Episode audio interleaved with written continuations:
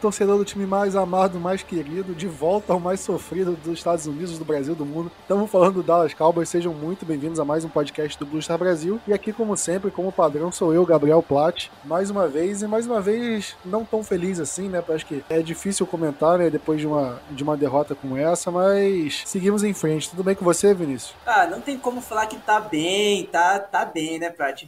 Essa derrota de domingo pesou bastante, acho que não só em mim, mas em todo mundo, né? Muita gente, até no grupo de assinantes, foi todo mundo é, bem quieto, do, né? Falamos bem pouco, foi uma puta de uma ressaca essa segunda. Pois é, né? Ainda mais um jogo que a gente falou, cara, tipo, Kansas City Chiefs não é mais aquele bicho papão, é um jogo que ganhável. E e de certa forma, pelo que a gente viu no jogo, ainda era ganhável, né? Vamos falar daqui a pouquinho. Antes, deixa eu falar com o nosso querido amigo Diego. Tudo bem com você? Fala, Plat. Fala, Vinícius. Fala, ouvintes tudo bem, mas assim, aquela segunda-feira que já tradicionalmente é difícil de acordar, acordar com mais dor de cabeça do que o normal é pior ainda. Sinceramente, fica aquele gosto amargo, aquela, aquela água no chope, né? De complicado. Pô, meu domingo tava sendo, tipo, meu fim de semana tava sendo ótimo, ótimo. Eu falei do Pokémon, cara, jogando maravilhoso. Botafogo foi campeão da Série B, maravilhoso. Tipo, tava tudo dando certo assim ao longo do fim de semana. E aí no domingo a gente vem com esse jogo que, pelo amor de Deus, né, cara? Tipo, um jogo que. O problema não foi perder, né? O problema foi perder do jeito que foi. O Cowboys perdeu por 19 a 9 num jogo onde a gente viu a defesa jogando mal em um momento, aí depois a defesa melhorou e o ataque não jogou bem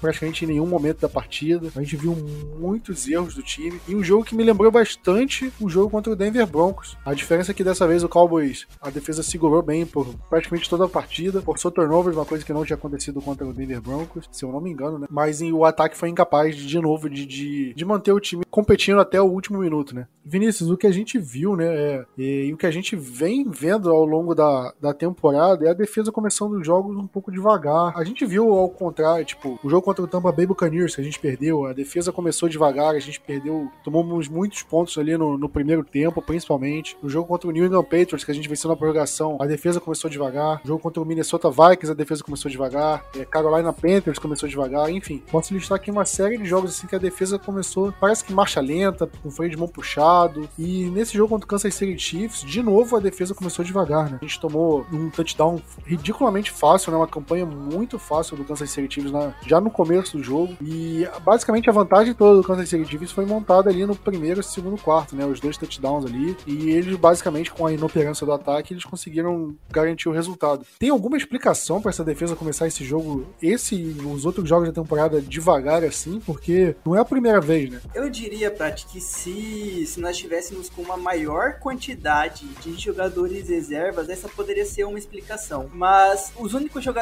reservas que a gente tá tendo é principalmente na linha defensiva e apenas isso. O resto, secundária, são todos jogadores titular, grupo de linebackers são os jogadores, jogadores titulares. Então, assim, ao meu ver, é algo que o Dan Quinn monta, né? Tipo, praticamente ele já faz um primeiro plano de jogo defensivo, só que é um plano de jogo defensivo que não se encaixa 100% e aí ele começa a fazer as modificações durante esse tempo, né? Durante, durante a partida. Igual você citou diversos outros exemplos que a defesa começa mal e aí a gente tá tendo a, a melhora. Em anos passados, a defesa começava mal e terminava mal. Esse era o maior problema. A gente tá tendo um início, às vezes cinco, uma, duas drives, que a defesa cede um pouco mais de jardas, foi igual pro Falcons mesmo, comecinho o Kyle Pitts recebendo, fazendo recepções, e aí depois a gente organizou a defesa. Então eu acho que é o. Acho que isso pode colocar sendo um estilo do Dan Quinn. É algo que eu tô totalmente dando uma opinião embasada em o que eu tô vendo e nada, tipo, puxando ou procurando para saber com a, a, galera nos Estados Unidos o que eles falam disso. É algo totalmente meu. Posso estar totalmente errado também.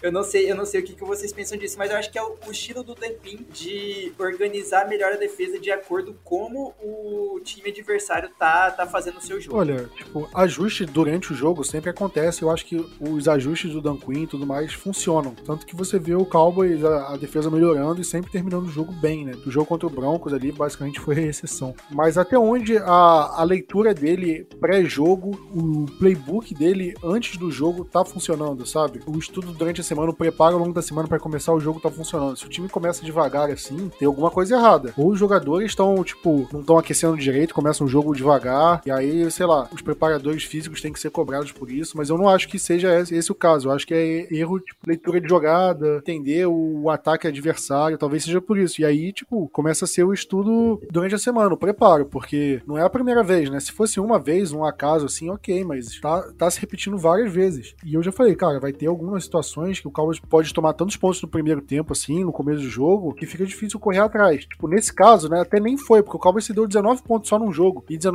pontos, cara, é obrigação do ataque fazer mais do que isso para tentar manter o jogo, ou fazer mais do que isso, ou, ou fazer um, um mínimo para manter o jogo disputado até o final. E não foi isso que aconteceu. Então, pra mim, a responsabilidade vai pro ataque nesse jogo. Eu acho que tem que até jogar também uma meia-culpa pros jogadores, né? Tipo, a gente viu em algumas jogadas, citando o jogo do, do Falcons, por exemplo, em cima do Kyle Pitts, era jogador perdendo marcação de forma muito fácil. Eu acho que pode ter também um, um, um dedo e um problema do Queen, mas também ainda tem a, a parte da, do, dos jogadores, principalmente os nossos corners. Também, eu acho que pode ser um erro de, de aplicação da jogada, de leitura da jogada, um erro de execução, né? Como você tá falando, tipo, ah, errou teco. Cara, você chamou a jogada errada, a jogada certa, tudo perfeito, fez a leitura certa, mas o linebacker fez a jogada errada tipo, e deixou uma corrida de ganho de first down, por exemplo. Pode acontecer. E também pode acontecer, Vinícius, que eu acho que é um fator que também vale mencionar, é a quantidade de desfalque na linha, na, não só na linha defensiva, né, mas como na defesa inteira, né? Eu acho que isso prejudica, diminui o nível dos jogadores, porque quando a gente pega uma linha defensiva sem DeMarcus Lawrence, sem Randy Gregory, você já diminui o pass rush, e isso você já deixa o Patrick Mahomes, por exemplo, numa situação mais confortável. Então é óbvio que ele vai ter, vai ter uma situação melhor para conseguir a primeira descida, para conseguir um passe, para conseguir uma jogada. Aí você vê, por exemplo, nesse tipo de caso, aí o Micah Parsons, que era para ser o linebacker, tá jogando como defensive end. O que, tipo, não tem como reclamar do Micah Parsons, óbvio, a gente ainda vai discutir isso. Mas ao mesmo tempo que você tapa um buraco na linha defensiva com a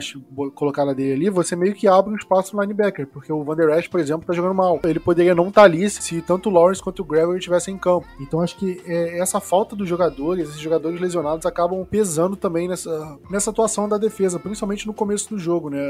Às vezes você pega um jogador muito jovem, um jogador que tá começando na carreira na NFL, por exemplo, o Golston. O Golston cometeu um encroachment ali que, que acho que deu uma primeira descida automática pro Kansas City Chiefs já no, no começo do jogo. E foi quase que fatal, né? Porque acho que o Chiefs pontuou na campanha. Eu acho que isso também é um fator que pesa. Agora, quanto, quanto cada um desses fatores pesa, é difícil determinar, né? A gente não tá lá dentro, a gente não tá observando o dia a dia, né? Os treinos, mas eu acho que é um pouco, um pouco de tudo, né? Inclusive os que você mencionou. E agora falando também de outro lado do Cowboys que foi mal, foi o Dak Prescott, né? Que na primeira jogada, né, Diego, a gente já viu que, hum, esquisitou, né? Quando ele tinha o Michael Gallup completamente livre pela direita e fez um passe forte demais, não conseguiu conectar a recepção. E se você levar em consideração, por exemplo, o jogo contra o Tampa Bay Buccaneers, que o Cowboys perdeu também, não é? Não tô comparando com a vitória, tô comparando com outra derrota, um jogo fora de casa, com barulho da torcida, e na primeira jogada ele consegue o Amari Cooper num ganho de mais de 20 jardas ali, no passe preciso, passe perfeito. E nessa faltou um pouco. E no geral ele, ele jogou bem abaixo, né? Ele passou das 200 jardas passadas, é, lançadas, só que se você vê o saldo, né? Porque você soma as jardas que ele lançou e desconta as jardas que ele perdeu em sec. Se descontar, ele não passou das, das 200 jardas, o que é um número até preocupante. Diego, você atribui isso a, ao próprio deck que não estava num bom dia? Ou você acha que outras coisas influenciaram ele a ter um jogo ruim? Primeiro lugar, tá? Eu acho que vocês falaram de execução, né? Sem citar o deck, muitos wide receivers estiveram abaixo e tiveram drops nojentos, né? Vou usar a expressão que, que o Plat gosta de, de, de colocar a nossa linha ofensiva perdeu a batalha das trincheiras absurdamente, porque principalmente o Kansas City conseguiu fazer uma, algumas blitzes muito interessantes e, e blitzes que, que, Dallas não estava não estava preparado, nunca tinha visto, inclusive. O Chris Jones jogou uma barbaridade do lado do adversário. A gente teve muita gente lesionada antes e durante a partida. O Tyler Smith, até para deixar claro, o Tyler Smith ia jogar. Foi de manhã que não, não não deu, né? Ou foi no dia anterior, enfim, foi muito próximo do jogo. Ele chegou a viajar, salvo engano, e não jogou. Teve a questão do Covid do Amari Cooper. O Amari Cooper é a bola de segurança de Dallas. Mas e aí também um pouco da comissão técnica, sem citar o Kellen Moore, falando especificamente do Mike McCarthy, o tempo não foi bem administrado, enfim, mas eu não vou colocar a culpa nada disso. Já é o segundo jogo consecutivo que a gente toma um baile. Eu sei que é, entre eles teve o jogo de Atlanta, mas eu digo a segunda vez vez que a gente toma um baile fora consecutiva que ocorre o mesmo fator, que é o início muito ruim de Dak Prescott e decisões ruins no ataque e que acabam carimbando o jogo inteiro. Então me parece que Dallas sente muito o início ruim de ataque, principalmente o Dak Prescott sente. Vejam que contra o Denver Broncos, que é a primeira que eu vou citar, a gente teve um retorno de, de kickoff espetacular e foi mal, né? Teve uma quarta descida que não converteu. Uh, na terceira jogada, depois do, do, do da, a segunda jogada de Dallas e a terceira da partida, também não foi bem. Ontem, né, na, no, jogo, nós estamos gravando segunda-feira para deixar claro isso. Primeira jogada que, que nem o Plat acabou de, de nos, nos, revelar. Não digo que seria um touchdown, mas ele perdeu o, o, o Gallup muito livre, né? E isso foi muito decisivo para baixar a moral dele, tá? Vem uma campanha de touchdown de Kansas City, uma campanha fácil. A próxima campanha é um fumble, um fumble ruim, assim, dele, que ele toma uma, uma pressão absurda que a OL permitiu. Então, assim, o deck sentiu muito a partida e, e o Dallas foi nessa toada junto, né? A defesa tentou todo o tempo curar a onda, mas a, o, ataque, o deck nunca conseguiu voltar para a partida desde esse primeiro erro e desde o fumble, que até a gente pode dizer que é mais culpa da linha ofensiva, enfim, do lado cego, mas é, que acaba contando, né, contra, contra ele. Queria colocar alguns dados aqui, ó. Antes do jogo contra o Denver Broncos, Dallas tinha a quarta melhor, quarta melhor ataque no ponto de vista de eficiência em terceira descida, com 47,19 9%. Quarto melhor. Kansas City é o primeiro. Se nós formos para o momento atual, nós caímos para o sétimo lugar, com 44,27%, sendo que na última partida a gente teve 33%, um número muito baixo. Nessa partida, a gente teve cinco turdowns em 15 tentativas, que é pouco. Eu sei que Kansas também teve pouco, mas a gente não teve quase nada. E em ataque em red zone, que é um, um, são situações que Dallas já vem marchando de uma forma não tão positiva em algumas partidas, sempre é uma, uma crítica. A gente teve 0-2, ou seja, nenhuma eficiência em red zone. A gente não fez nenhum touchdown, né? E depois daquela jogada do Pollard, da corrida de 31 jardas, ali tinha que ter feito touchdown. Ali era a volta da partida. E o deck não conseguiu, foi pressionado, não deu. Enfim, não vão culpar exclusivamente ele. E se a gente for colocar em como foram as jogadas, passe e corrida no, na, na, primeira descida, foram 14 passes e uma corrida para conseguir a first down. O que eu quero dizer é o seguinte, que o jogo corrido também não entrou. A gente jogou muito mal, o Zeke se machucou, Pollard não foi bem. Mas aí não tem influência da linha? Muita. Isso que eu dizer, muita. O Terry Smith, ah, recém a gente ficou sabendo que ele não, não ia jogar, né? O Terrence Steele, no lado direito, andou muito melhor que no lado esquerdo, embora seja swing, né? Nossa senhora, o quanto prejudicou o deck. Então, esse conjunto, né, Plat, que eu, eu acho a tua menção é, é, é, justamente o que eu ia dizer. Não tem como ser um jogo unilateral, né? A gente, unidimensional com o deck só lançando, quando ele não lança bem, quando é erro, principalmente erra o primeiro e o segundo e o terceiro não vai bem, tem que ter um apoio do jogo corrido e não conseguimos ter esse apoio.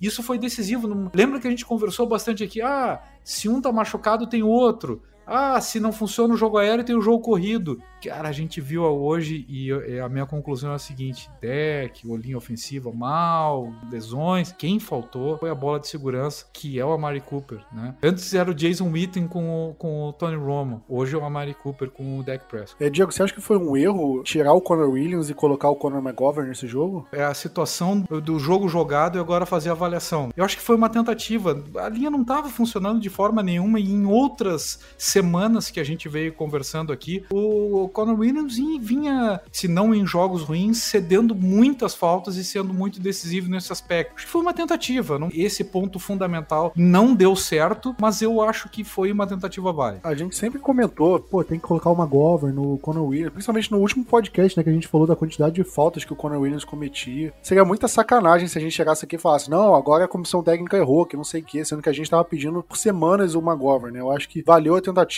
O McGovern não jogou tão bem assim, mas mas não foi exclusividade dele, né? Você vê que a linha ofensiva toda foi mal, como você mesmo falou, e até o Zack Morton, né, teve problemas. O Zack Morton acho que cometeu falta, você vê que a situação não estava boa quando o Zack Morton cede um sec, né? Há quantos anos ele não cedia um sec? Exatamente isso, pra você ver como é que a linha ofensiva foi ruim. É, aí a gente leva em consideração, sec também tem a ver com quarterback, né? Pode parecer que, ah, sofreu o sec, mas é culpa da linha ofensiva, nem sempre. Às vezes o quarterback prende muito a bola e sofre o sec por conta disso. Às vezes vezes o quarterback não lê uma blitz e aí sofre o sec por conta disso. Tipo, são cinco jogadores da linha ofensiva. Se vem sete jogadores, não tem como um jogador da linha ofensiva parar dois ao mesmo tempo. Não tem como. Então vai acabar sofrendo sec. O quarterback tem que fazer a leitura da jogada e tudo mais. Até que ponto foi culpa da, da leitura do deck ou culpa da linha ofensiva? Eu acho que a gente viu algumas situações que não foram blitz. Foram jogadas normais e a linha ofensiva perdeu no, no mano a mano, no combate, e o deck sofreu o sec. Então o deck foi mal sim. A linha ofensiva teve responsabilidade sim. E para mim a comissão técnica tem responsabilidade, como você mesmo falou, Diego. Vários lances aí. Para mim, acho que o que sacramentou a derrota foi aquela, é aquela interceptação no deck antes do intervalo. Ali era pra gente ter pontuado, no mínimo pontuado um field goal ou um touchdown, e ido pro vestiário, tipo, grande, grandão, né? A gente ia pro vestiário, tipo, putz, começou o jogo mal, mas a gente terminou em alta com a defesa bem, anotando touchdown, e não foi isso que aconteceu. Então, para mim, ali foi um balde de água fria. O deck sofreu interceptação e o Lembre se machucou na mesma jogada. Então, um desastre, desastre aquela última jogada. Que, inclusive, dá para pôr na conta do Mike McCarthy, porque o Cowboys tinha dois tempos para pedir, tinha uns 40 segundos no relógio 50, e ao invés de pedir tempo, se organizar, fazer a jogada, eles quiseram ir pro no huddle por mais uma jogada rápida, e aí que culminou no passe longo do deck, o passe ruim do deck, obviamente, mas valia pro Mike McCarthy pedir um tempo ali. O Cowboys tinha dois timeouts, ainda tinha tempo para trabalhar. Mas será que não foi decisão do deck, cara? Eu, para mim, foi decisão do deck rápido, porque nós estava tomando muita pressão e eles não, não queriam deixar a defesa se organizar. Eu não sei. E hierarquia, tipo, não interessa se o deck quer ou não. Se o, se o técnico pede um timeout, não esquece, não adianta. Então, para mim, tem que ter, tipo, tinha que ter um pulso firme do técnico. E o Cowboys acabou morrendo com os dois timeouts, né? Antes de ir pro intervalo. Porque por conta de uma decisão dessa, de uma decisão de não pedir timeout. Depois que aconteceu a interceptação, o Cowboys ficou, ficou de mão abanando. Tipo, putz, podia ter pedido, podia. A defesa tava desorganizada, mas conseguiu interceptar desorganizada mesmo. Eu concordo, eu acho que ela tá correta, mas eu acho que também dá para pensar que talvez o deck tenha feito isso, ou tenha pedido, né, para fazer isso, justamente para pegar a defesa em tese desorganizada, que eles estavam levando vantagem em todas as bolas, né, no interior de linha. Eu acho que, tipo, o quarterback tá lá, ele vai pedindo. Tipo, eu acho que não vai partir do, do deck a iniciativa de pedir tempo. Ele vai, vai jogando no huddle, eles treinam esse tipo de, de campanha e tudo mais, e aí cabe ao técnico que tá de longe observar a situação, observar o tempo. Eu acho que o QB, tipo, vai direto. Não sei se o deck teria poder de influências assim tudo mais. Vinícius, nesse jogo, a gente viu muitos problemas no Cowboys, como a gente comentou aqui, vários problemas ataque defesa. Special Teams, acho que acho que o maior problema ali foi no retorno de kickoffs dele. Acho que eles que retornaram muitos kickoffs que o Cowboys não estava acostumado a ceder tantos retornos de kickoff. Me surpreendeu negativamente. E aí é, tem que ver o trabalho do, do Zurline, né? Porque kickoff curto, e aí vai pelo vento e tudo mais. E também dos special teams em geral, né? De não conseguir taclear cedo, de errar alguns tackles ali no começo da, do retorno, né? Porque alguma, algumas campanhas deles, né? Que eram para começar na linha de 25, eles estavam começando na linha de 35, basicamente. Era um first a menos que eles precisavam pro ataque. Então isso fez diferença. Mas de uma forma geral, o que, que o Cowboys pode tirar de lição nessa partida pro resto da temporada? A gente pode tirar que nós não somos o melhor time da NFC. Eu, pelo menos, na, na empolgação, já começava a pensar nisso, vindo toda essa montanha russa, né? Que tá sendo os times tanto da NFC como da, da AFC, mas tipo, os nossos times, Seattle tá uma anhaque. O Rams tava perdendo o jogo. Cardinals, beleza, conseguiu vencer jogos com reservas, mas assim, tá aquela coisa de se você perder um jogo, não é tão ruim, porque daqui a pouco, na próxima rodada, vai ter um outro time que tá na sua frente que vai perder um jogo que não era pra ele ter perdido também. Mas assim, um, que né, é, nós não somos os melhores times, mas também não é terra arrasada. A, a linha ofensiva precisa melhorar de alguma forma. Eu não sei se vai ser necessário draftar um jogador de, de left tackle, mas a gente precisa pensar de alguma forma de melhorar a linha ofensiva para dar tempo pro deck. Porque o deck com sem tempo, perdão, ele não tá conseguindo. Nesse jogo ele não conseguiu fazer, fazer nada, né? 260 jardas totais, menos de 60% de passes completados, ele não tinha tempo, ele não tinha tempo para fazer a jogada, os recebedores não tinham tempo para sair, para deslocar da, né, deslocar da marcação, então assim, tem que ser treinamento dessa linha ofensiva, eu vi um comentário sobre treino de pés, tipo de drills de pés pro deck, o deck tava fazendo muito passe sem base de pés, e a, a nossa defesa sem Bilal, sem Gregory, sem Gallimore, ainda mostrou que, pô, a gente consegue segurar o Kansas City Chiefs para 19 pontos. Teve muita coisa negativa, teve demais, mas a gente também tem que olhar um pouco assim, do, do lado do copo cheio, porque teve muita, muita coisa boa do lado da defesa. Eu acho que esse jogo deu pra ter a, a certeza que o Micah Parsons é um, é um, cara fora de série, né? É um cara absurdamente atlético, um cara absurdamente tipo, fora da curva. Eu acredito que pros próximos anos ele, ele se torne o melhor jogador de defesa do draft, desse, dessa classe. Eu acho difícil que algum jogador chegue perto dele, pelo que ele vem apresentando até aqui, tá? Ele mostrou como linebacker que ele, ele é fantástico. Ele tá sendo improvisado como defensive end, tá sendo fantástico. Ele tem nove sacks na temporada. Esse número é o maior número da, da história da franquia do Cowboys por um calor. O recorde antigo era do DeMarcus Ware. Você vê, DeMarcus Ware é o que é hoje em Dallas e ele teve oito sacks na temporada de calor. O Micah Parsons tem nove já e ele é um linebacker, não é jogador do pass rush, ele tá jogando improvisado. Você vê, vocês verem o absurdo que é. De novo, nessa partida ele conseguiu forçar fumble, conseguiu forçar sec, teco pra perda de jadas. Micah Parsons é, é, cara, inacreditável e eu acho que, tipo, pros próximos anos, a, a defesa do Cowboys vai ser montada ao redor dele. É aquele cara, tipo, é aquele o pilar da defesa. Ele e o Trevon Diggs, assim, vão ser os pilares da defesa para tipo, médio e longo prazo aí na, no Cowboys. Assim, por exemplo, quando o Cowboys chegou em 2016 e viu, cara, o deck é o cara pra gente montar o ataque ao redor. Tipo, o deck, o Zeke, o Zach Martin, esses são os pilares do ataque. Na defesa tá surgindo, tipo, um momento, cara, a defesa vai ser montada ao redor do Trevon Diggs e do Micah Parsons, para mim. Para mim, esses caras são os indiscutíveis ali na defesa. Tá chiando aí, Vinícius. Eu vou fazer uma recordação e uma afirmação, tá? Pra ver, ver se concorda comigo. Vocês não acham, assim, ó, que em 2018 o Leighton Van Der Esch disputava o Defensive Rookie of the Year, né? Nós jogamos contra o Indianapolis Colts e aquilo ali foi decisivo para nós percebermos que ele era inferior ao seu grande rival para o prêmio. Nessa partida contra o Kansas City Chiefs, a gente tinha, sem dúvida alguma, o Micah Parsons ainda bem, né, para esse título. E o Dak Prescott, quem sabe, lutando pelo MVP da, da temporada, né? Se, se conseguisse é, se, né, nessa hype. E eu acho assim, ó, Dak não leva mais o prêmio. Mas o Micah Parsons se consolidou nessa situação. Ah, eu acho que, tipo, prêmio é mais uma consequência. A gente não pode ficar vendo a temporada, tipo, expectativa, pô, será que o Dak vai ganhar ou não? E eu acho que vocês também não pensam dessa forma, né? Mas só pra clarificar. Cowboys tem que ganhar e ganhando jogos assim, aí os prêmios eu acho que eles vão vir como consequência. Tipo, Micah Parsons tá jogando para vencer e ele ganhar o prêmio de calor defensivo do ano, jogador defensivo do ano, sei lá, vai que ele. É, eu acredito que ele não vai ganhar esse, mas tipo, se ele receber algum voto para esse, pra esse prêmio, ou o deck ganhar o prêmio de MVP e tudo mais. Isso vai ser consequência do que eles fizeram pro Cowboys vencer, e acredito que seja isso. E eu acho que a última lição que a gente tem que ver, que vai bate justamente com o que o Vinícius abriu falando, é justamente tipo, o Cowboys não é o melhor time da conferência. Eu acho que não. O Cowboys mostrou umas fraquezas que a gente achava que não tinha, que era o do ataque, né? A gente achou que o jogo contra o Denver Broncos foi uma exceção e talvez não seja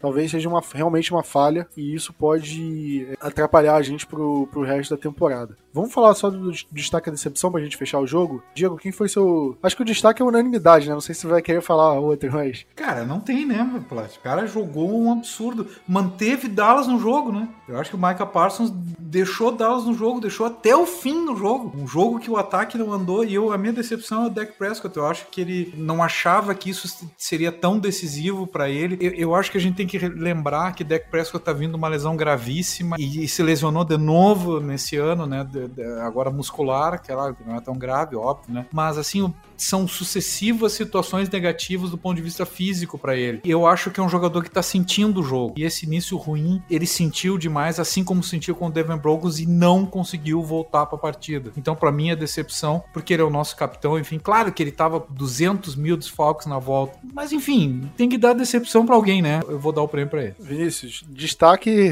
vai mudar alguma coisa ou não e decepção? Impossível colocar outro destaque que não seja o Parsons, né? Realmente, decepções vai eu vou colocar o, o, grupo de recebedores e essa quantidade de erros de drops que a gente cometeu. Porque, assim, a gente já tava sem o Cooper, que o Cooper o Cooper mostrou no, o que ele é no ataque e o que o Parsons é na defesa, ao meu ver. A gente no ataque sem o Cooper é outro time. E era o momento pro Gallup voltar, mas ok, o Gallup tá voltando de, de uma lesão grave também. Era, era a chance do Lamb também se provar muito mais e a chance dos outros jogadores, né, do Noah Brown, do Cedric Wilson, do Malik Turner, é o momento de brilhar. Igual a gente comentou no grupo dos assinantes, poderia ser o, há uns anos atrás foi o, o momento do Miles Austin que ele brilhou em um jogo. Esse poderia ser muito bem momento de um desses recebedores brilhar. Infelizmente não aconteceu e foi tanto drop que já até perdi a conta de quantos drops a gente teve nesse jogo. Micah Parsons é o destaque absoluto, óbvio. Mas eu queria mencionar um que eu acho que vale a menção. Não foi melhor que o Micah, óbvio, mas eu acho que jogou bem, que foi o Tyler Biadish, cara. Porque a gente comentou no último podcast do barulho da torcida, de como a torcida do Kansas City, Kansas City faz barulho. E eu acho que o Biadish se comportou muito bem. Ele foi o único da linha ofensiva que não cedeu pressão, não cedeu sec. Ele cometeu uma falta, ok. Mas, por um cara que tá no segundo ano da liga, no estádio hostil, você viu ali que o Cowboys fez o, o silence count, né? Aquela contagem silenciosa pro snap. E em nenhum momento teve algum problema em relação a ele. Eu acho que ele me surpreendeu nesse caso. A decepção, eu acho que foi o deck, justamente não ah, ter sofrido sec, mas eu acho que pelos, pela falta de precisão dele alguns passes. Quantos passes a gente viu, cara? Tipo, o recebedor tava lá, a jogada tava lá, tudo certinho, mas passe não encaixou, né? Ou foi um passe forte demais, ou foi um passe curto. Naquela interceptação no intervalo, foi um passe curto. Nessa jogada pro Michael Gallup que eu falei mais cedo, foi um passe longo demais. Erros de precisão, assim, que o deck a gente não costumava ver o deck errando esse tipo de coisa e ele tá errando. Com isso, ele vai ser uma decepção também. E agora, só reforçando o que a gente falou, Diego, eu e Vinícius mencionamos que o Cowboys deixou de ser um time, o melhor time da NFC. Ou não, não necessariamente deixou, mas, tipo, confirmou que não é. Mas agora você acha que o Cowboys não tá na, na primeira prateleira da liga? Ou você acha que aí já é, tipo, overreact, né? Tipo, é, supervalorizar uma. A a, a, derrota que a gente teve no domingo. Overreact total, tá? Eu vou dizer uma coisa pra vocês. O que, você, o que a maioria tá sentindo, que eu, que eu percebi do Plat do Vinícius nas palavras até agora foi exatamente o que eu estava pensando na primeira partida contra a Tampa Bay Buccaneers, tá? Eu saí daquela partida assim, ó, mais um ano que a gente luta, que a gente luta, que a gente joga bem e termina perdendo. Sinceramente, quando eu vi a quantidade de jogadores que não iam poder participar dessa partida quando o Kansas City Chiefs, principalmente quando saiu o Amari Cooper e o, o Tyler Smith, eu, eu, não joguei a toalha porque não dava, porque não se joga toalha né? Em primeiro lugar, não se joga a toalha. Mas eu saí assim, meu Deus, não vai rolar esse jogo aqui, vai estar complicado. Até me surpreendeu o poderio defensivo, me surpreendeu positivamente o quanto Dallas foi bem defensivamente quando conseguiu manter o jogo ativo até o fim. Então, assim, ó, tá na primeira prateleira e tem muita gente para voltar. Time bom joga bem a 15, 16, 17 rodada e entra com tudo nos playoffs. Não é agora que a gente tem que mostrar que é o melhor time do mundo. A gente tem crescer a partir de agora com a volta da legião de jogadores que estão que estão fora.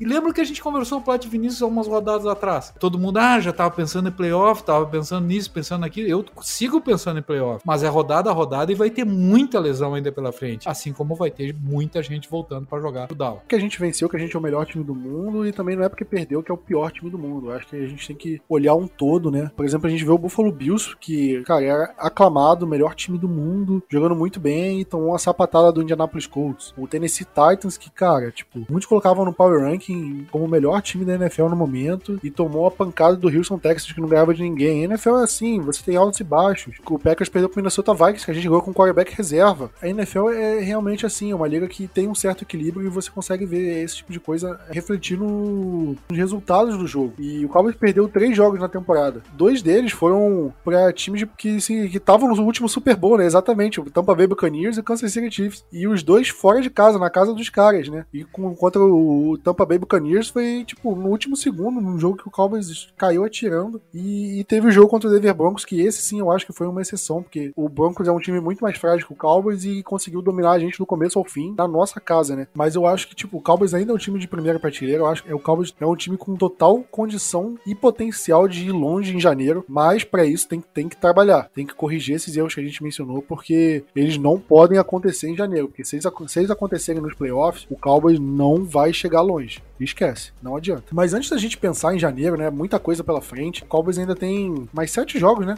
Acho que são sete. E o próximo deles ao contrário do usual da NFL, o próximo jogo já vai ser na quinta-feira. Porque, vocês não sabem ainda, tipo, não, não perceberam, essa quinta-feira é a última quinta-feira de novembro. E por conta disso, nos Estados Unidos eles celebram o dia de ação de graças, né? O Thanksgiving. Inclusive, você já deve ter percebido que a sexta-feira é a Black Friday, né? Inclusive, se vocês quiserem comprar, tem desconto para tudo né? nessa semana aí, no, até no Brasil. O Cowboys vai jogar na quinta-feira. Por conta disso, vai ter uma semana curta de, de, de descanso, assim, né? O Cowboys acho que ele não treinou na segunda-feira, vai treinar acho que só terça, quarta e já vai pro jogo. Vinícius, o quanto essa semana curta afeta o time? Porque a gente viu jogadores lesionados, tempo de recuperação é menor. Você acha que o time pode chegar meio baleado pro próximo jogo? Eu acho que a única coisa que vai afetar o, o nosso time é caso das lesões mesmo, Plat. Porque, né, a gente tem o Lembre que é quatro dias para a pessoa conseguir passar pelos, por todas as regras da concussão é muito pouco tempo. A gente já tem outros jogadores que, que não vão jogar, jogadores que estão voltando de lesão, ainda tem Dilau que não volta ainda no momento. Então, assim, o, o Zeke que saiu com, com problema no, no joelho, depois aquela parecia que ia ser uma lesão super grave no tornozelo dele, até o momento não foi nada, mas ainda é, é algo que tem que, tem que cuidar até quinta-feira. Então, assim,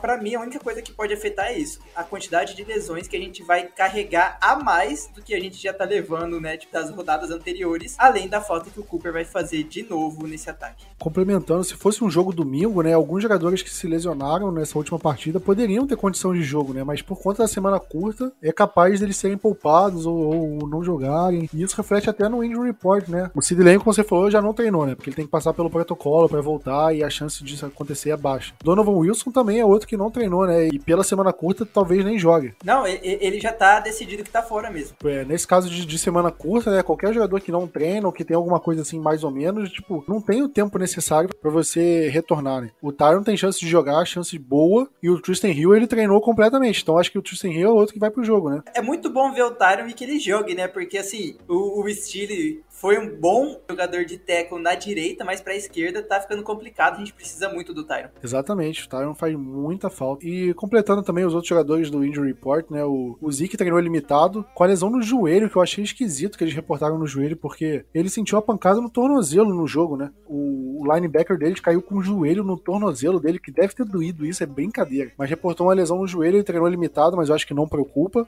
E além dele, o Nashon Wright treinou, treinou sem limitações, com uma lesão na coxa. Eu não tava sabendo dessa lesão do Nashon Wright, né? Eu só tava sabendo, perdeu o último jogo, acho que o parente dele faleceu, acho que o tio e o Cowboys liberou ele do jogo tudo mais. Ah, não. Isso foi o Calvin Joseph, desculpa. O Nashon Wright realmente estava machucado. Já tô confundindo os calores. Mas enfim, o Nashon Wright talvez vá pro jogo. É bem provável que vá. O Cedric Wilson foi listado como uma lesão no ombro, mas treinou sem limitações. Também não acredito que preocupe. Agora, como você falou, Vinícius, o DeMarcus Lawrence, eu vi uma notícia que ele pode. Ele foi ativado da, da, da lista de lesionados. Ele tem uma, uma janela de 21 dias aí para ele, pra ele meio que se recuperar. Tipo, para ele voltar a treinar gradualmente. E parece que ele tem chance de jogar contra o, o New Orleans Saints, sem ser no próximo domingo ou outro, né? Acho que é. é. Sem ser esse jogo agora, dessa rodada, da outra que é o jogo contra o New Orleans Saints. Isso, acho que é o jogo dia 2, eu acho, alguma coisa assim. É que eu não sei se é o Sunday Night ou Monday Night, ou é o Thursday Night da semana que vem. Eu, eu acho que é um jogo de horário nobre. É o, é o, próximo jogo sem ser contra o Raiders. Aqui, ó, é na quinta-feira, quinta-feira, 10h20. É na... Eu sabia que era um jogo no horário nobre. E o Amari Cooper também, né, cara? A gente fala, vale mencionar também que o Amari Cooper, ele, ele foi colocado na lista de Covid às pressas, assim, na sexta-feira, né? De logo, é, depois que a gente gravou o podcast, então não deu tempo de comentar. E ele ficou fora do, do jogo, e por ser uma semana curta, né? Ele também acho que já tá fora desse jogo, não tem chance de voltar. Por quê? Porque o, o gênio com J, né, não se vacinou, né? E que é inacreditável o jogador não se vacinar. Por conta disso, ele, ele o protocolo de sair da lista de Covid, de estar 100%, é mais rígido, então ele não tem chance de voltar. Acho que não precisa mais ficar falando de vacina aqui, né? Acho que a gente já falou bastante quando o Keanu Neal ficou de fora e outros jogadores ficaram de fora por Covid e tudo mais. Principalmente o que eu acho que o Keanu Neal, porque ele eh, falaram que não tinha se vacinado. E vamos ver, porque eu, eu não vi o Amari Cooper de máscara na, na sideline, que era, tipo, obrigatório para jogador que não se vacinou. E o Aaron Rodgers foi multado por conta disso, né? Por meio que ter burlado o protocolo de Covid. Será que o Amari Cooper não pode ser multado por um tipo de coisa assim?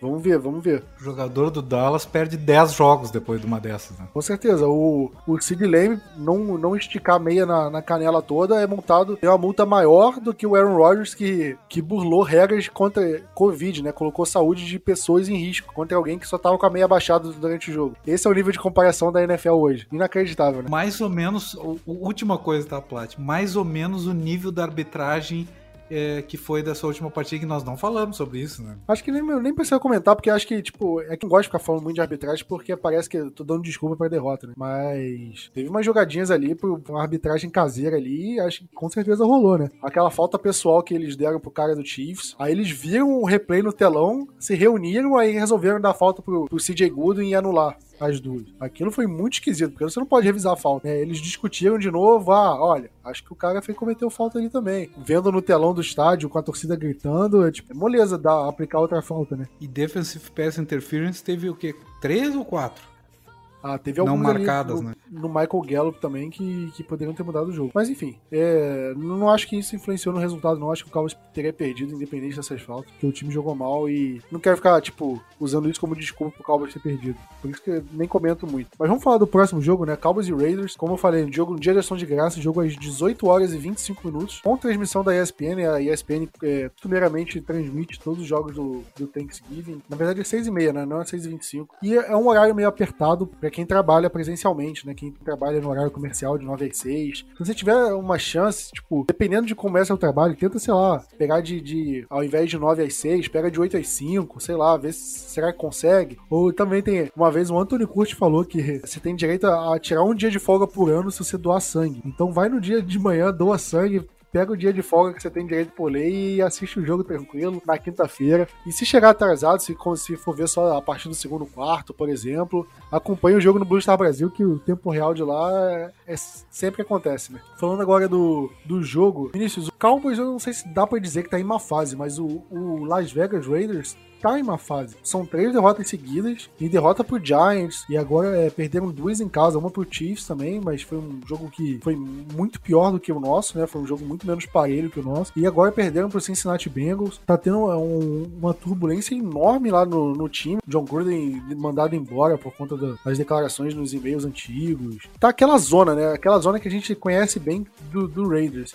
Você acha que esse emocional pode afetar na partida dentro de campo ou você acha que fora de campo uma coisa, dentro de campo é outra? Tudo pode sim ser afetado e essa sequência ruim deles pode ser pode vir a ser muito bom para pro Cowboys, além de que a gente viu que nós tomamos uma, uma lavada do, do Broncos, chegou no jogo contra o Falcons, a gente foi e deu uma lavada no Falcons. A gente pode também aproveitar assim, pode acontecer de novo a mesma coisa. A gente, tá, não foi uma lavada, mas a gente tomou uma derrota sofrida e doída do Chiefs. E aí o time chega todo sangue no olho e dá uma lavada no Raiders. Então, assim, a gente tem que aproveitar essa má fase deles, que o time não vem bem, toda essa turbulência fora do, só dos jogadores, né? Tipo, front office e tudo mais. E aproveitar que, assim, eu imagino que a gente vai ter uma torcida muito mais a favor do que contra no estádio deles.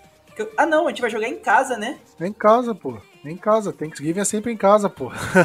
Verdade, Thanksgiving, pô. Ah, então. Então a gente Tá vai ter totalmente. É, a gente vai ter certamente a, a, a torcida a nosso favor. Inclusive, vai ter um show de country no intervalo. Como sempre, né? Sempre tem um show de country. Ou é um popzinho, ou é um country. O pessoal texano lá se divertir. Mas eu imagino, Vinícius, por exemplo, primeiro quarto, jogo parelho. E aí, interceptação no Derek Carr. Como vai ficar o emocional do time? Com certeza vai passar na cabeça deles, cara, tá acontecendo tudo de novo. O time tá desmanchando. Vamos perder esse jogo. Quando a maré é ruim, né? Tudo vira uma bola de neve. Tudo dá errado. Futebol da bola redonda, você começa a falar que, tipo, a bola não começa não entrar, né? E nesse caso, tipo, o passe não encaixa, o jogador dropa, running back pisa fora de campo, é umas coisas assim. E eu acho que o Cowboys tem que tirar vantagem desse tipo de coisa, porque eu acho que pode afetar. E, e ao mesmo tempo, eu acho que derrota pro Chiefs não pode afetar isso pro Cowboys. O Cowboys não pode chegar pra esse jogo já com a mentalidade de putz, cara. Tipo, primeira campanha do, do ataque do Cowboys, three and out, punch. E aí já começa a ficar, putz, voltou aquilo tudo do jogo contra o Chiefs, o ataque vai mal de novo. Não, cara, tem que esquecer. Tipo, o, o jogo do Chiefs passou, isso não pode afetar o emocional pra essa próxima partida. Tem que entrar como se o Cowboys tivesse massacrado o, o Kansas City Chiefs, moral alta, emocional alto, pronto pra ganhar esse jogo. Diego, agora, tipo, falando agora da análise mais técnica, né? O ataque do Raiders, ele tem passado por alguns problemas, principalmente nesses últimos jogos, né? Quais fraquezas você acha que o Cowboys pode explorar desse ataque deles? Infelizmente, quase todas, né? O momento do ataque do Raiders é péssimo, né? Não, não- o jogo corrido não tá entrando. Assim, ó, se a defesa jogar o, o que jogou quando o Kansas City, claro que tava super entusiasmado entusiasmada e precisava segurar o jogo, a tendência é que a gente tenha uma grande oportunidade de segurar inteiramente o ataque. O jogo corrido não está nem um pouco bem, Joseph não, não, tem, não tem jogado bem, o Derek Carr também não está bem, está cometendo muito turnovers. Resumidamente, eu creio no seguinte: embora uma quantidade grande de desfalques do ponto de vista do Dallas Cowboys, tem também desfalques e tem baixas no Las Vegas Raiders e principalmente assim a, a, linha ofensiva do Las Vegas Raiders que em anos anteriores era inclusive nos ultrapassou, que Dallas sempre teve entre as melhores eh, linhas ofensivas, né? E Las Vegas Raiders começou a ter grandes linhas ofensivas, ela não tá nada, nada, nada bem. E se é ruim jogar depois de uma partida como a de Dallas, o Las Vegas vem de quatro insucessos e também tem uma semana curta e tem que viajar até o Texas. Então, quer dizer, eu creio que Dallas tem condições plenas de estabelecer com a defesa que tem, mesmo com os desfalques, uma pressão muito grande no Derek Carr para ele continuar fazendo os, os erros e os turnovers. Assim, tem o Renfro, que, que é um bom jogador em passe. É, eu acho que o tie deles é um grande tie que para mim esse é o grande Waller, né? É o grande jogador para tentar segurar. De resto, eu acho que Dallas tem condições plenas de, de, de segurar o jogo. O Derek Carr tem sofrido muito com turnovers, muito, muito. E eu acho que isso é um ponto a se explorar, porque a defesa do Cowboys está forçando turnovers. É, por mais que a gente sempre fala do Trevor Diggs, mas no último jogo a gente viu, é, a gente viu fumble, a gente viu interceptação, ou seja, a gente não depende do Trevor Diggs para interceptar, né? Outros jogadores da defesa do Cowboys estão conseguindo fazer isso com consistência, né? Jaron Curse, próprio Micah Parsons, Anthony Brown consegue interceptar, então acho que o Cowboys pode explorar isso. O jogo corrido deles está em baixa, mesmo com Josh Jacobs, com Kenyon Drake. Eu falei, eu, eu errei o nome, desculpa, tá, Platio Jacobs. Eu juro, eu nem tinha percebido. Mas enfim, eu acho que esses dois embaixo, acho que o Cowboys tem que explorar isso, porque com o ataque corrido deles não entrando, Aí se forçar o Derek Carr vai ser forçado a lançar. E o Derek Carr forçado a lançar com uma linha ofensiva abaixo da média, trocar os melhores jogadores. E o Derek Carr, com a quantidade de turnovers que ele tá, ele tá cometendo, nesse, principalmente nesses últimos jogos, eu acho que é o prato perfeito pro Cowboys tirar vantagem disso. Agora, Vinícius, a defesa, a, a, defesa do Raiders também é outra que tá passando por problemas, né? E a gente viu, por exemplo, o John Mixon deitar e rolar na defesa deles lá em Las Vegas. Como você acha que é possível aproveitar dessa defesa do, do Raiders? Será que a nossa linha ofensiva ajuda a gente ter um jogo terrestre decente desse, dessa vez? Porque contra o Chiefs foi tudo que a gente não podia fazer, a gente estava fazendo na linha ofensiva, né? A gente chegava, corria, batia no muro, batia no muro, mal conseguia. Então, assim, quem sabe com, com esse time, com essa fraqueza do Raiders, a, a defesa ser péssima contra o jogo corrido pode facilitar a nossa vida. Como o Pollard e o Zeke, a nossa duplinha de dois monstrinhos, a nossa, as duas cabeças de um monstrinho, pode ser, ser muito facilitada com, contra essa péssima defesa. Eu imagino que o Kellen Moore vai, vai abrir mais uma vez o playbook dele, vai fazer diversas jogadas para a defesa não ficar acostumada a só uma forma de jogo, né? Para não ser unidimensional o nosso, nosso ataque. E acho que a gente tem tudo assim para ter um jogo totalmente diferente do que a gente teve semana passada. Semana passada não, né? No caso, ontem. Eu acho que é um prato cheio assim pro Cowboys se reerguer, né? O, o, eu acho que o que impede a gente que nossos piores jogos na temporada, eu acho que foram contra times da AFC Oeste, né? Chiefs, o Denver Broncos e até o Los Angeles Chargers, né? Que o Cowboys ganhou, mas ganhou não jogando tão bem, pontuando pouco, ataque meio oscilando bastante. E, e vamos ver se contra o Raiders essa história se repete. Mas como, como você falou, Vinícius, é uma defesa frágil, uma defesa que tem muitos problemas parando contra a corrida, cedem muitos touchdowns, então vamos ver como é que o deck vai se portar em, é, diante disso. Mas ao mesmo tempo, eu acho que a imprensa americana, a pessoal que não gosta do Cowboys, já tem um roteiro pronto, né? Porque se o Cowboys ganhar, vai ser aquela, aquela história. Ah, o Cowboys só ganha de time mais fraco. Quando enfrenta um time bom, ele não ganha. O time não é essas coisas. Aí se perde, aí começa, ah, tá vendo? O Cowboys é, é um time que consegue ganhar nem mais dos pequenos, que não sei o quê. Então vai ter essa desconfiança daqui pra frente, né? Porque o Cowboys vai enfrentar, depois Las Vegas Raiders, vai enfrentar o New Orleans Saints, e aí se ganhar vão falar, ah, mas só ganha jogo contra time mais fraco. E aí vai enfrentar o Washington, e aí vai falar a mesma coisa, vai enfrentar o Giants, mesma coisa, vai enfrentar o Washington. São cinco jogos, teoricamente, contra times mais fracos que o Cowboys. Esse roteirinho aí vai ficar sempre nessa, né? Então sempre vai ficar uma pulga atrás do orelha, tipo, ah, o Cowboys não é tudo isso, é porque porque tá enfrentando um time fraco. Aí depois vai enfrentar o Arizona Cardinals, que aí dependendo da situação, ainda pode dar até aquele migué, tipo, ah, mas o Cardinals já tá classificado pros playoffs, então o jogo nem valia tanta coisa assim, que não sei o quê. O jogo contra o Eagles, ah, mas o Eagles já não tava mais disputando nada, já tava, ou já tava classificado pro wild card, nem ia fazer diferença, blá blá blá blá blá. Então já tem aquele roteiro pronto, né, do, do pessoal que não gosta do Cowboys pra esse jogo e pro, pra, pro restante da temporada, né. A gente infelizmente vai ter que aguentar e eu acho que uma parte disso tem a ver com o Cowboys que não se portou da maneira como deveria em alguns jogos. A gente vai ser o, o, o Chargers, que foi um baita de um jogo disputado, o Chargers é um, grande time, mas aí ninguém fala que é jogo grande, né. O New England Patriots, que hoje é líder da, da divisão deles, tá disputando lá entre as cabeças da AFC, o Cowboys ganhou na casa dos caras na prorrogação, jogando muito, mas aí ninguém fala que é jogo grande, né. Só importa o jogo grande que o Cowboys perde, jogo grande que, que ganha não tem problema, né. Aí, aí o pessoal finge que não, não aconteceu. Diego, fala sua boa de palpite pra essa partida. Cara, a minha bold, eu acho que o Zeke não vai fazer uma grande partida, vai estar tá meio descontado, mas a minha bold é que a, a, linha ofensiva de Dallas não vai ceder nem um sec, nem um QB hit. E olha que é bold, hein? Ultimamente tem sido o, o problema de Dallas, tá? Em termos de em termos de resultado, eu creio que será 24 a 10. Tá? Vai ser um placar baixo, mas com uma, uma relativa vantagem, 24 a 10. Enfim, é isso aí. Falando a minha, eu vou falar que. Eu ia perguntar se punch bloqueado já é, ainda é bold ou não, ou não mais, né? Porque o Calvas está bloqueando tanto punch e no jogo quando eu tive quase bloqueou mais um, né? Então já nem sei se considera como punch. Como bold, desculpa. Mas a minha, meu palpite vai ser 35 a 17. Eu acho que o Cowboys vai se impor, vai ganhar tranquilo esse jogo, não vai passar por aperto. E a minha bold é que a linha ofensiva não vai cometer nenhuma falta nesse jogo. Também é bold, né? Cara, essa é impossível.